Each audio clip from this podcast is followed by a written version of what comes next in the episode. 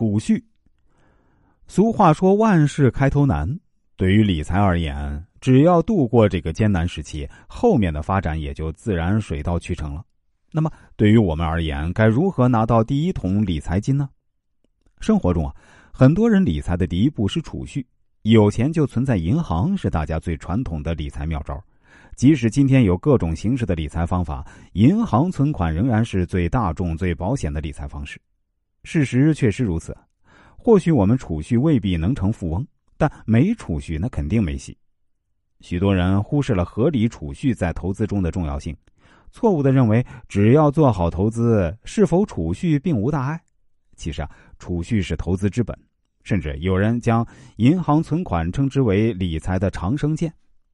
此外啊，有很多人不喜欢储蓄，他们有很多理由。有人认为赚的钱会越来越多，所以啊，现在不需要储蓄；有人认为应该享受当下，储蓄会限制自己的自由；有的人认为储蓄的利息赶不上通货膨胀的速度，储蓄不划算。然而，让我们检验这些拒绝储蓄的理由，就会发现跟最初认为的不一样。首先呢，收入致富并非唯一手段。而是要借储蓄致富。有些人往往错误的希望啊，等我收入够多，一切都能改善。事实上，同步提高的还有我们的生活品质。你赚的越多，需要的也越多，花费也相应的越多。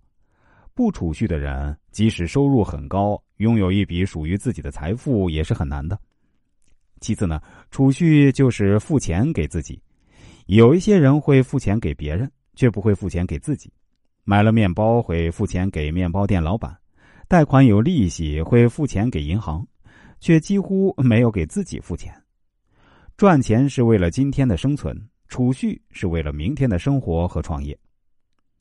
我们可以将每月的收入的百分之十拨付到另一个账户上，自己的投资资金呢，可以利用这笔钱，然后利用这百分之十达到的致富的目标，其余百分之九十用来支付其他费用。也许啊，你会认为自己每月收入的百分之十是一个很小的数目，可当你持之以恒的坚持一段时间之后，就会发现有意外收获。也正是这些很小的数目，成为了很多成功人士的投资源泉。我们来举个例子啊，小刘工作已经有五年时间了，他从一名普通的职员慢慢做到公司的中层，当然稳稳上升的还有薪水。可不知为什么，昔日的同窗收入不一定比自己高，可是，在家庭资产方面呢，已经把他甩在了后面。小刘如今已经三十多岁，